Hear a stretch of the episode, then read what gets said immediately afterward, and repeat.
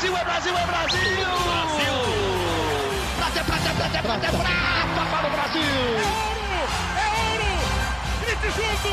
Medalha de ouro para o Brasil nos Jogos Olímpicos! Rumo ao pódio! Saudações olímpicas! Esse é o Rumo ao Pódio, o podcast de esportes olímpicos da Globo. Eu sou Guilherme Costa, estou aqui nos estúdios da Globo em São Paulo e ó, o Brasil tá brigando pelo Hexa na Copa do Mundo, mas hoje tem entrevista com uma ex-campeã do Circuito Mundial de Águas Abertas. Quem conversou com ela foi a Giovana, que está aqui do meu lado, Giovana Pinheiro, que trabalha com a gente aqui na, no grupo olímpico da Globo. O Marcel Merguizo, que geralmente está comigo aqui, está em outro trabalho, está fazendo coisa sobre a Copa do Mundo de Futebol. Então hoje estou novamente aqui com a Giovana. Bom dia, boa tarde, boa noite para você, Gi. Você conversou com uma ex-campeã já, hein? O Hexa já veio em 2022. E aí, Gui, todo mundo que está ouvindo a gente. A gente ficou com saudade, mesmo em clima de Copa. A gente falou, a gente não pode deixar de falar não. do Hexa, né? Então, para trazer um bom presságio aí, para dar uma dica para os jogadores, para a gente já falar de Hexa, a gente conversou com a Ana Marcela. A Ana Marcela que passou por uma cirurgia recentemente, né? Pegou todo mundo de surpresa, entre muitas aspas. né? A gente ficou, uau, como assim, né? E aí, enfim, ela contou um pouco melhor sobre isso. Acho que vale, vale muito a gente ouvir essa entrevista. É isso aí. Então vamos ouvir o papo que a Giovana teve com a Ana Marcela Cunha. Queria primeiro que você falasse de 2022, fizesse um balanço dessa temporada para você. Agora que a gente foi pego de surpresa, tipo, estava com dor?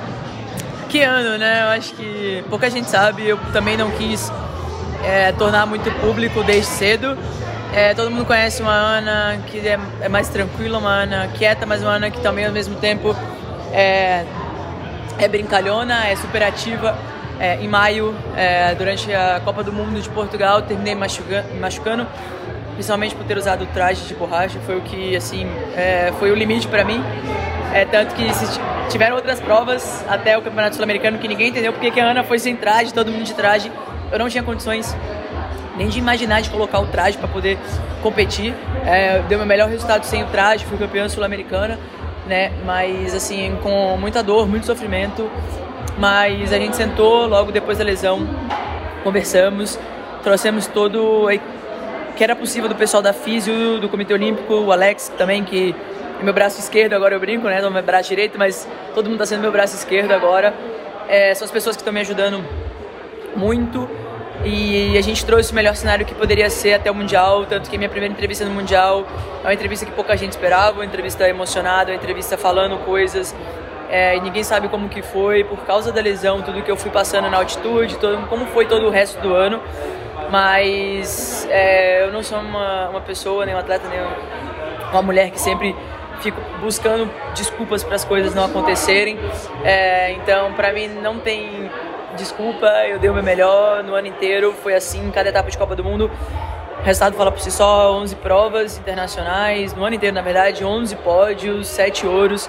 Então mostra que a gente continua na mesma pegada, é, com dor, sem dor, é, dentro do que era possível, diminuindo carga de treino, diminuindo intensidade, praticamente uma semana zerando é, os treinos, eu tirei férias no meio do ano que eu não tiro, então tudo para poder chegar até o fim do ano e conseguir fazer o que a gente fez dentro do que era possível.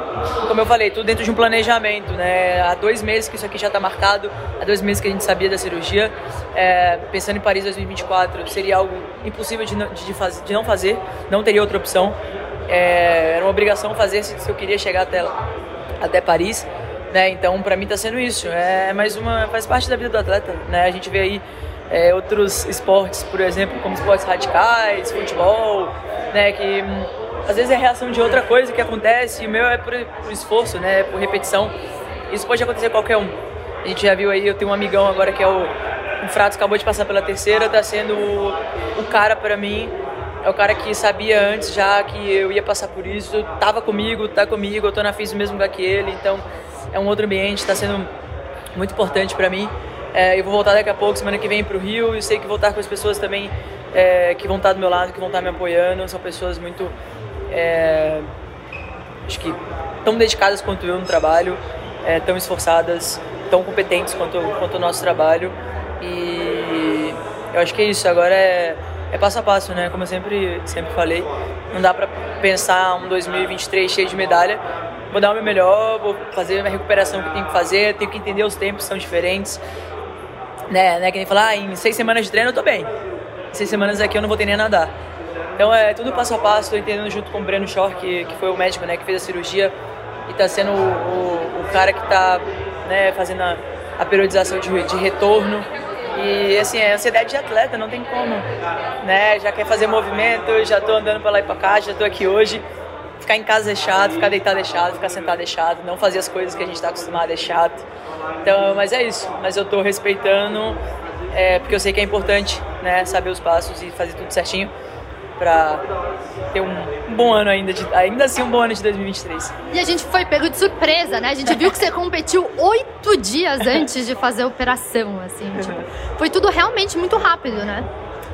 É, pra quem não sabia, é, pra gente, na verdade, era aquela coisa, meu Deus, tá chegando o dia, tá chegando a hora, tá chegando, como vai ser, Tô, muitas, muitos amigos próximos sabiam, tanto que eu falei, cara, eu vou precisar de vocês, porque é difícil, né, e eu me prendi a pessoas é, muito importantes para mim, assim como o Fratos, o Spajari, a Mariana, que foi atleta, é, nadou comigo há muito tempo, a Etienne, é, então acho que eu fui nas pessoas que eu sabia que ia estar comigo e são atletas. Então, além é, da Ju, meu pai, da minha mãe, minha família, é, são pessoas que necessitavam saber, estão ali, estão junto e estão fazendo por mim também.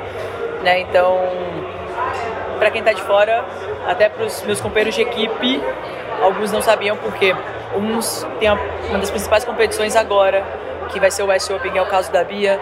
É, alguns iam viajar, eu simplesmente cheguei um dia antes e falei, pessoal, estou indo amanhã para São Paulo, vou passar por uma cirurgia, mas tá tudo bem, né? né? Falei tudo que eu precisava falar para eles. Eles foram também avisados assim em cima da hora, mas eu acho que a gente tem que saber lidar com emoções e pessoas. E é dessa forma, cada um reage de um jeito, cada um de um jeito mas tudo aqui estava programado. Não foi assim, tipo, a Ana teve um problema no sábado pelo domingo. Não, tá tudo planejado já. Queria que você falasse um pouquinho desse alívio e dessa, desse momento de agora, assim. Você falou que são o quê? Do, 6 a 12? Eu, não, o que, que você tá planejando fazer nesse tempo? Na verdade, eu só não vou estar treinando na água, né? Mas todo dia é uma rotina, né? A gente já volta aos poucos a, a Ju vai, vai colocando ali na, na parte física, né? Que ela tá como preparadora é, o que eu vou fazer, eu estou respeitando o que o médico mandar também, o que o físico falar, que é o mais importante, é, porque são as pessoas que entendem, né? Eu não tenho como falar, ah, eu quero voltar, não, não existe isso. É o que me liberarem, né? são ordens médicas. E o, o, o primeiro momento são 12 semanas pós-cirurgia para voltar a rodar o braço. Com muita calma. Então vamos pensar em séries, livros. É, também. Eu acho que tem que dar tempo para isso, né? É, o médico falou bastante, acho que outras dores às vezes que a gente tem, né? Sei lá, joelho, outro ombro, coluna, o que for, acho que é o momento de tratar. A gente fala muito da saúde mental, acho que é um ponto muito importante. Eu nunca tive tanto tempo na minha vida, não, não tipo, fora do esporte, então é um momento de eu poder cuidar um pouco mais, mais de mim, cuidar um pouco mais é, de tudo. É, assim de fevereiro tem o troféu na Marcela. Então tem muita coisa acontecendo, é só não, acho que não deixar o tempo muito livre porque o tempo livre deixa você né, com a mente pensando em muita coisa. Então acho que é tentar ocupar a mente o máximo possível é, e ocupar, lotar essa, essa, hora, essa hora livre com coisas é, positivas. E o timing era perfeito pensando em Paris, assim? Sim, é, foi, o time, foi o time perfeito, foi o que a gente pensou, o que a gente planejou. É, seletiva olímpica, vamos ter duas, uma no primeiro campeonato mundial agora e a outra é, de 23 para 24, né, no segundo campeonato mundial que deve ser, acho que é Doha ou Dubai, eu não lembro agora, acho que é Doha. É, então é, é, tempo suficiente para a gente ir em busca dessa vaga. Então é, é, tudo a se pensar. Não existiria outra forma de querer chegar em Paris a não ser passando pela cirurgia. Não teria condições de ter alto rendimento, não teria condições de manter é, os treinos na, na, mesma, na mesma linha. É, então é, a única opção era essa. Ou não, não teria mais. Então era melhor fazer, arriscar e tentar algo para 2024. Esse ano você se tornou hexa campeã do circuito mundial e o Brasil está numa Copa do Mundo. Queria que você, que, que você falaria para a equipe do Brasil? Qual o recado que você dá para o Tite, já como hexa, para a galera do futebol? Olha, quem sou eu, mas é, eu acho que, que seja primeiro uma inspiração. Né? Eu inspiro muito em muitos atletas. a gente sabe a história de cada um, acho que a gente tem que se pegar isso. Só nós atletas sabemos como que é ser atleta no Brasil, como é ser um campeão mundial, como é chegar a uma medalha olímpica. Então acho que nós somos inspirações para nós mesmos dentro do nosso mundo, né? Então acho que não só o meu Erickson, mas uh, todos os atletas que durante o ano nos esportes olímpicos ou não olímpicos, não importa, eu acho que medalha em campeonato mundial é medalha em campeonato mundial. Isso é a gente não tem o que, o que discutir, né? Então acho que levar eles para essa inspiração e acho que eles estão numa vibe, numa mentalidade muito boa. É o que eu falei, eu lembro muito de Rio 2016, eu lembro muito de Tóquio 2020, o futebol em si, porque era, faltava medalha, né? os caras são bicampeões olímpicos. É, e eu vejo que eles estão na mesma pegada, na mesma motivação, na mesma vontade. E eu acho que todo o esporte no Brasil faz um conjunto e incentiva muito isso também. A gente sabe que futebol é um outro esporte, é um outro nível, é um outro profissionalismo. A gente não tem o que discutir, esporte olímpico já é uma outra coisa. Né? A gente está muito abaixo em nível é, de diferença do, do que é. Até se você perguntar para um jogador de futebol o que é uma Olimpíada, às vezes nem todo mundo tem porque o nosso maior campeonato, a gente tem campeonatos mundiais, mas o nosso maior campeonato é são os Jogos Olímpicos. E se você perguntar para um jogador de futebol, eles talvez não digam que são os Jogos Olímpicos, talvez eles falem que é a Copa do Mundo. Então, para eles, esse seja o campeonato mais importante da vida deles. E eu vejo que eles estão, assim, bem. Eu vejo que eles estão é, querendo muito isso. Vai dar para assistir? Tô vendo, né? Não tô fazendo muita coisa.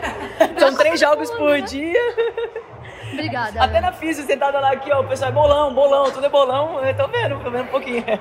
Obrigada. Sou péssima no bolão, mas tô vendo. Pois é, Gia, é sempre bom a gente separar que tem o Campeonato Mundial e o Circuito Mundial. Ana Marcela foi ex-campeã do Circuito Mundial, né, que soma as cinco, seis provas que tem durante o ano. Esse ano só tivemos quatro, mas ela foi campeã pela sexta vez, né? Ela tem, já terminou seis temporadas como número um do ranking mundial. E tem o Campeonato Mundial, que é o evento mais importante do ano, rolou lá em junho, julho, e Ana Marcela ganhou dois ouros e um bronze, então foi um ano espetacular dela, mas ela é ex-campeã do Circuito Mundial. Um exa já veio, o outro a gente está esperando na Copa do Mundo de futebol. É isso. E eu acho, eu vou trazer de novo aquela palavra que a gente tanto gosta quando a gente fala de esportes olímpicos, que é periodização. Sim, é isso. Já que a gente está falando da Ana Marcela, eu acho que é tão importante a gente olhar para esse período que ela tá, né? Eu acho que ela estava até comentando, né, que vai ficar tanto tempo, entre aspas, longe das águas e pensar, né, como que era, tipo, oito dias antes de operar, ela estava com dor e estava competindo mesmo assim, garantiu aí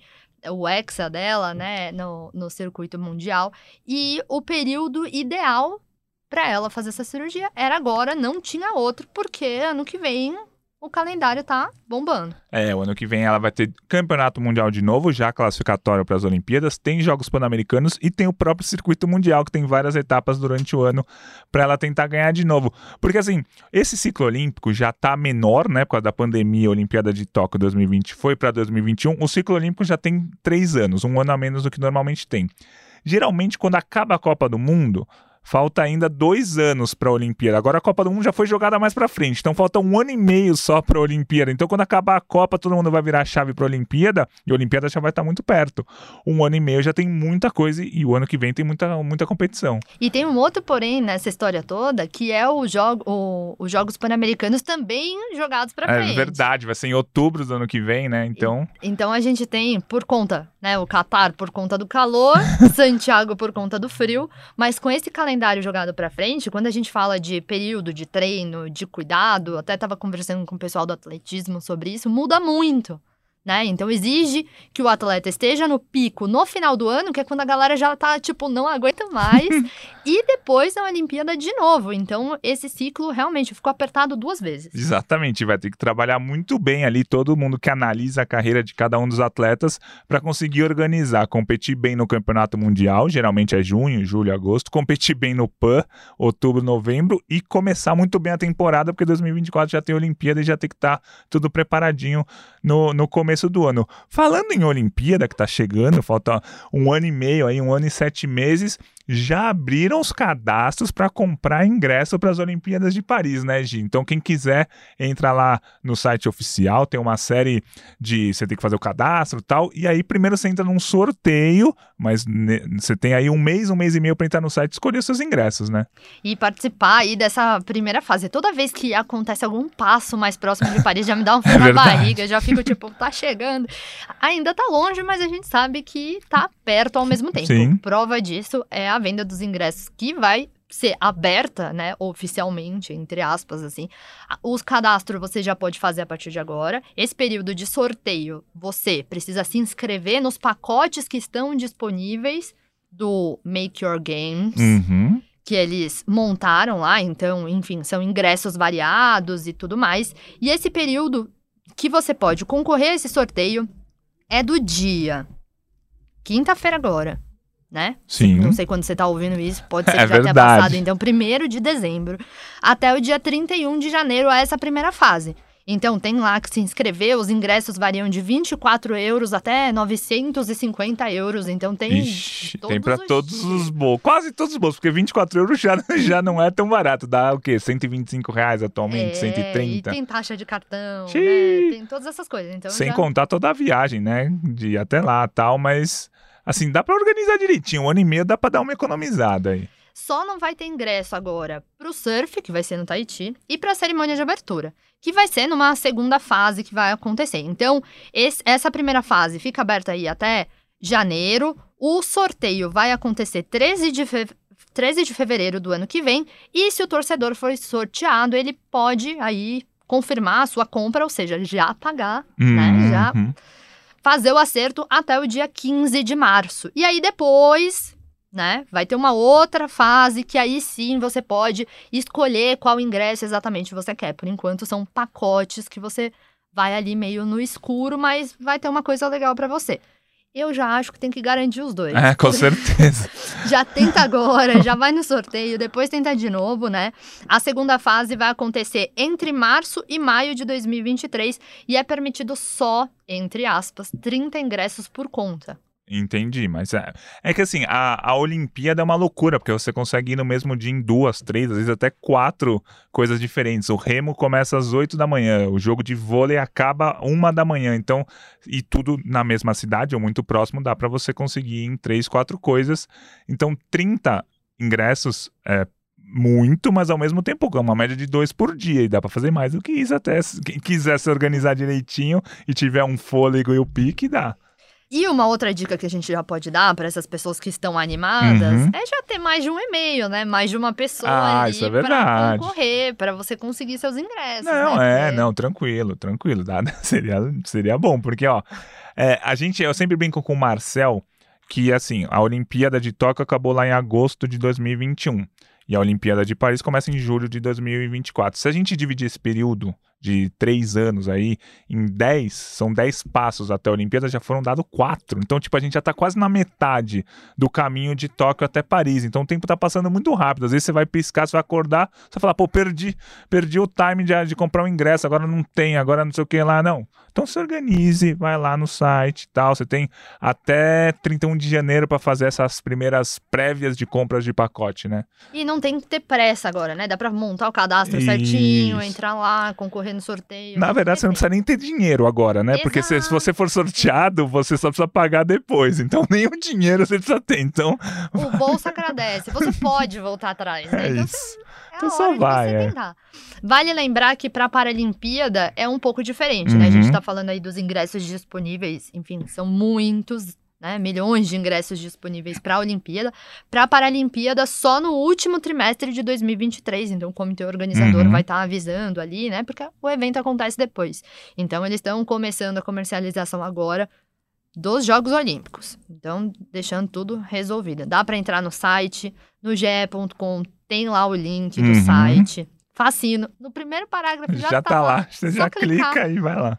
Já, já garante esse, esse pacote, né? Isso. E dá para se programar, seu bolso agradece. Faltam dois anos. Não, um ano, um e... ano e sete meses. Sete meses. Nossa. É, o tempo. Olha lá, olha lá, Giovana. Um ano e sete meses. A Copa do Mundo enganou. A Copa do Mundo geralmente termina faltando dois anos para a Olimpíada, agora é um ano e meio. Um ano e sete meses. Isso. Dá para ir pagando aos pouquinhos. Dá, dá. dá pra... Torcer pro euro baixar um pouquinho também, aí ajuda também, enfim. Que a passagem só vai comprar depois mesmo. Hospedagem é um assunto um pouco crítico, né? Porque é ah, é caro, mas Sim, mas eh, dá, dá para juntar um pouquinho aqui, um pouquinho ali e dá para assistir as Olimpíadas em Paris é... Mas a hora de planejar e sonhar é agora. É, agora. é isso. Principalmente porque você não precisa do dinheiro ainda. Você pode se cadastrar, comprar. Aí, se você for sorteado, aí você começa a pensar em como vai pagar esses ingressos. Mas, enfim, se organizem as Olimpíadas de, de Paris. Não estão tão longe assim.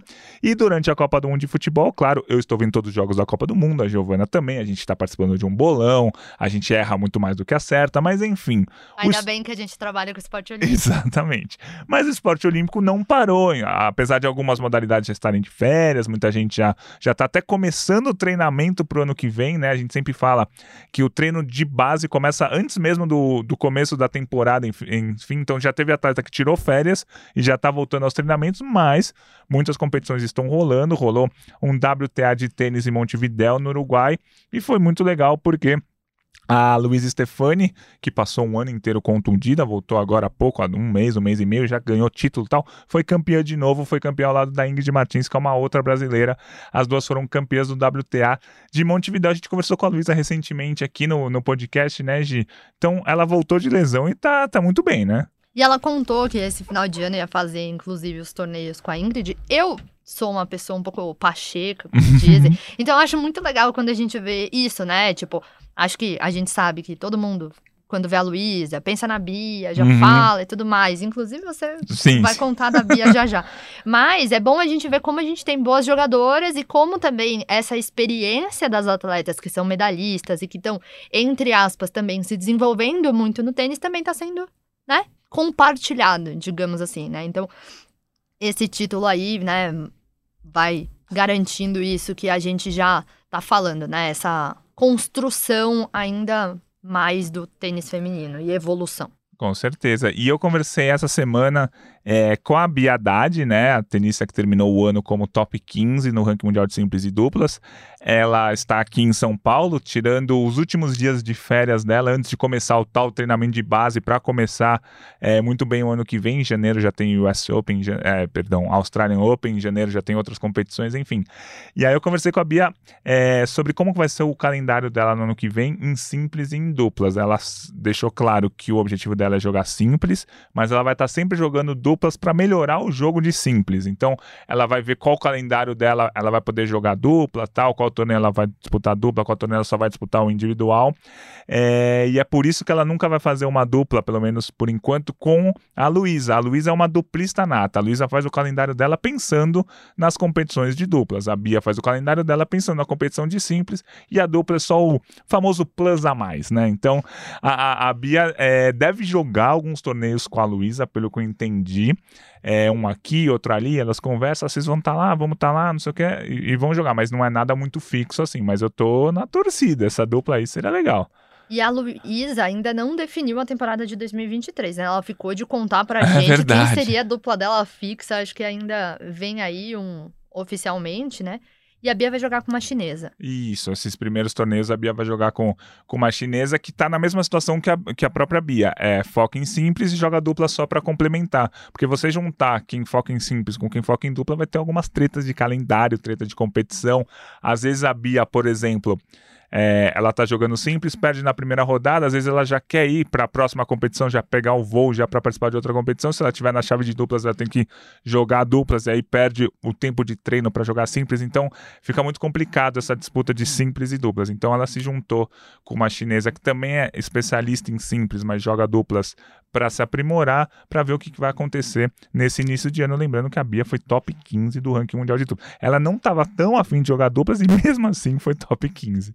Né, falando que não. É... Que aconteceu foi uma grata surpresa, que ela ficou uhum. feliz, mesmo que não era o objetivo, teoricamente, vai. Sim, e terminou como top 15, participou do Finals, a primeira brasileira é, da história, né, a participar do Finals. Na época da Marista Urbano não existia esse torneio Finals que reúne as oito melhores duplas do ano e as oito melhores jogadoras de simples. Ela participou de duplas desse Finals, a primeira brasileira da história a competir. Enfim, tênis feminino do Brasil em alta. Falamos já da Luísa, falamos da Ingrid, falamos da Bia, mas vamos mudar de assunto para falar um pouco de tiro com arco. Tá rolando, na verdade rolou já o Campeonato Pan-Americano da modalidade. Marcos Vinícius da Almeida foi o campeão pan-americano, venceu o cubano na final por 7 a 3 No feminino, Anne Marcelli ficou com a prata. Que ano longo do Marcos Vinícius, porque toda semana aqui a gente fala de alguma competição dele, já disputou etapa de Copa do Mundo, final de Copa do Mundo, Jogos Sul-Americanos, agora Campeonato Pan-Americano. Quase sem férias o menino em 2023. Tô, tô empolgado para ver o que, que o Marquinhos vai fazer. E agora deve descansar um pouquinho, né? Imagino que sim, merece, é. merece. Mas você sabe que no começo do ano, no começo da temporada, lá atrás, ali em março, Hum. mais ou menos, a gente encontrou com ele é, no Congresso Olímpico. Sim. Ele tava lá, enfim, até em um stand, entre aspas, assim, né? Um lugar que aproximava as pessoas da modalidade. Então ele tava ensinando pra galera como, como fazer tiro com arco. E nessa conversa ele tava contando o quanto é, o aspecto físico dele, o quanto a mentalidade de atleta dele, tipo, mudou, sabe? De amadurecer mesmo, de fisicamente estar se sentindo melhor, enfim. Então, acho que isso vem consolidando, aquela conversa acabou ficando na minha cabeça, porque eu acho que isso vem consolidando os resultados que ele vem tendo, né? Tá muito bem internacionalmente, a gente sabe que teoricamente a gente não tem tanta tradição e o, o Marquinhos colocou a gente ali como o, a galera vê o Brasil já vê ah, Já, os caras são bons, os Os caras podem, podem Então, chegar. aí, então, eu acho que isso é muito legal, assim, tanto pra modalidade, porque eu acho que a estrutura que foi feita e criada em Maricá, ela vem aperfeiçoando e, enfim, conta com equipe técnica, e aí, falando do Marquinhos especialmente, tem toda a parte de fisioterapia, psicologia e tudo mais, e quanto isso, é, no esporte profissional, apoia também esses resultados que ele vem tendo. Isso, então, esperança de bons resultados do Marquinhos em 2023, que tem Jogos Pan-Americanos, que ele pode conquistar uma medalha de ouro que não vem há muito tempo na modalidade. Tem Campeonato Mundial, que ele foi vice-campeão em 2021, né? Que a gente comentou aqui, acabou a Olimpíada, que ele já conseguiu um bom resultado, é, ficando em quinto, ficando em nono lugar. Já teve o Campeonato Mundial e ele ganhou de, de sul-coreano lá, ficou com a medalha de prata. Então a gente está empolgado para o ano que vem para o Marcos Vinícius conquistar uma medalhinha em campeonatos mundiais, etapas da Copa do Mundo, Jogos Pan-Americanos, Campeonato Sul-Americano, enfim, um calendário recheado de competições para o Marcos Vinícius. Agora a gente vai falar de um campeonato mundial que vai ter aqui no Brasil, Gi. Vai ter aqui no Brasil, no Rio de Janeiro, dia 5 a 13 de dezembro, ou seja, na semana que vem, o Campeonato Mundial de Bote Paralímpico. O Brasil, que é uma das potências paralímpicas, uma das potências na bote, vai sediar o evento que vai ser ali no mesmo local que foi os Jogos Paralímpicos e Olímpicos, lá no, no Parque Olímpico da Barra da, da Barra da Tijuca, no Rio de Janeiro, Campeonato Mundial no Brasil, que é um negócio importante. Não, é muito legal. E aí você vê, né, toda a construção desse campeonato mundial, que eu acho que ela é muito legal, né? A gente fala isso de grandes eventos, e o Mundial também é um grande evento Sim. que tá saindo aqui no Brasil. Então, toda a construção de logo, de mascote, Uhum. de GIF no Instagram, enfim, de todo o trabalho que tá sendo feito pra pra chamar, eu acho que é. é, a gente tem um período de Copa do Mundo, a gente já sabe que é mais difícil que o brasileiro se empolgue tanto quanto ele está assistindo, mas acho que para quem tá no Rio de Janeiro, se puder ir acompanhar, acho que vale muito a pena. O Brasil tem excelentes atletas, medalhistas paralímpicos, nomes muito importantes que vale a pena conferir. E eu tô ansiosa, acho que vem muito aí pro Brasil. Vem, vem medalha. E o interessante é que o mascote de- dessa competição se chama Dibo e é uma homenagem ao Dirceu, né, um atleta paralímpico, medalhista de Jogos Paralímpicos do Brasil, que faleceu em 2020 quando tinha 39 anos. Então, ele também vai ser homenageado. Ele não vai competir em casa nesse campeonato mundial, já tinha competido nas Paralimpíadas de 2016, mas ele vai estar bem representado ali, né? Ele morreu, o Dirceu morreu em 2020 aos 39 anos. Então foi, um, foi um do, uma das perdas do esporte brasileiro ali em 2020. Ele que é um dos destaques, medalhista paralímpico e tal. Então ele é o homenageado desse campeonato mundial que a gente vai poder acompanhar. Vai ser bem legal na semana que vem, de 5 a 12 de dezembro, lá no Parque Olímpico e Paralímpico no Rio de Janeiro. É isso. é isso, Gi. Então vamos. O que mais, que mais agora? Não, tem, tem, Vamos tem... pegar o tricô.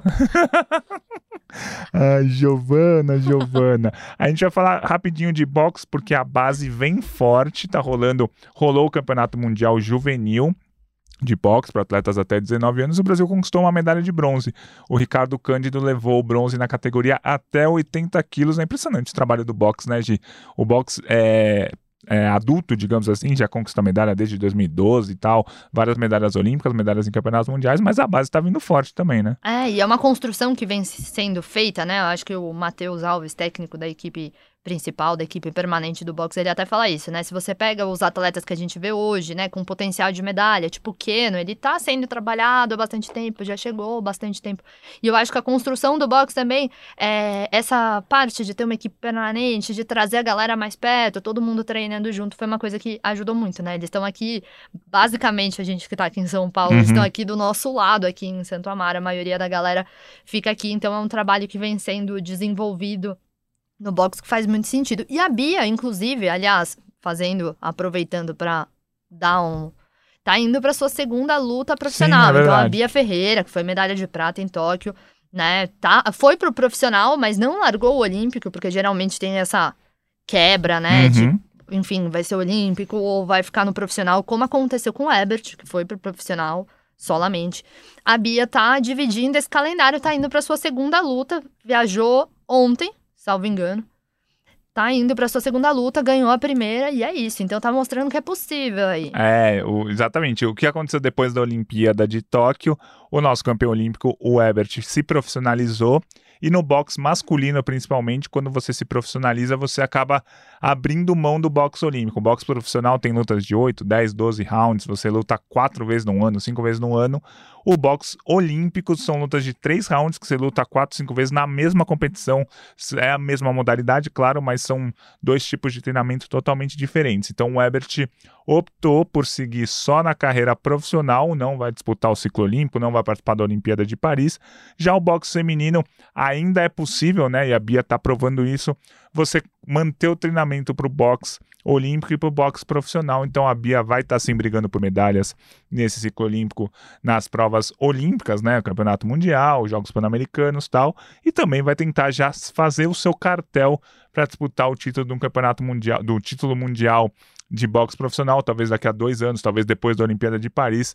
Então, é, vamos Vamos acompanhar como é que a Bia vai fazer essa divisão, né? Já é difícil você só ser boa só num dos boxes. Agora, nos dois é mais difícil ainda, mas dá para confiar na Bia. E eu acho que esses resultados da, da equipe adulta, digamos assim, eles refletem na base, né? A gente Sim. começou a falar exatamente por, por conta disso, né? Não só em inspiração, mas em estar junto, em ver ali, em poder viajar como sparring, saber como são as grandes competições. Então, eu acho que é, é um ciclo virtuoso muito positivo, né? Então, quando você tem bons resultados, geralmente, né? No profissional, você também consegue estruturar e trabalhar a base se houver um trabalho bem feito. Sim, né? claro. E o box está fazendo um trabalho bem feito, né? Já está caminhando há um, há um bom tempo com essa seleção permanente que você falou aqui em São Paulo. Lembrando que se tivesse um quadro de medalhas dos esportes na Olimpíada de 2021, dos esportes das medalhas do Brasil, o boxe lideraria. O boxe foi o esporte mais vitorioso ali, com ouro, uma prata e um bronze, mais medalha que o judô, mais medalha que o skate, mais medalha que o surf, mais medalha que o vôlei. O boxe atualmente é nosso grande carro-chefe nas Olimpíadas e possivelmente vai ser assim em Paris 2024 também. Acho que é isso, Gi. Na semana que vem a gente volta, hein? Vai estar rolando rolando a Copa do Mundo de Futebol ainda, mas a gente vai voltar com mais informações. Você já está convidada, porque o Marcelo ainda vai estar trabalhando com o pessoal da Copa do Mundo. Então, fechado. Semana que vem a gente volta já dando aí uns panoramas, já entrando em ritmo de retrospectiva Sim. do que foi o ano, mas conte com a gente. Semana que vem estamos aí. Boa, valeu Gi. Esse foi o Rumo ao Pódio, podcast de esportes olímpicos da Globo, hoje com a edição do Pedro Souade. Foi um prazer fazer mais uma vez o Rumo ao Pódio com vocês e na semana que vem estaremos de volta. Um abraço para todo mundo.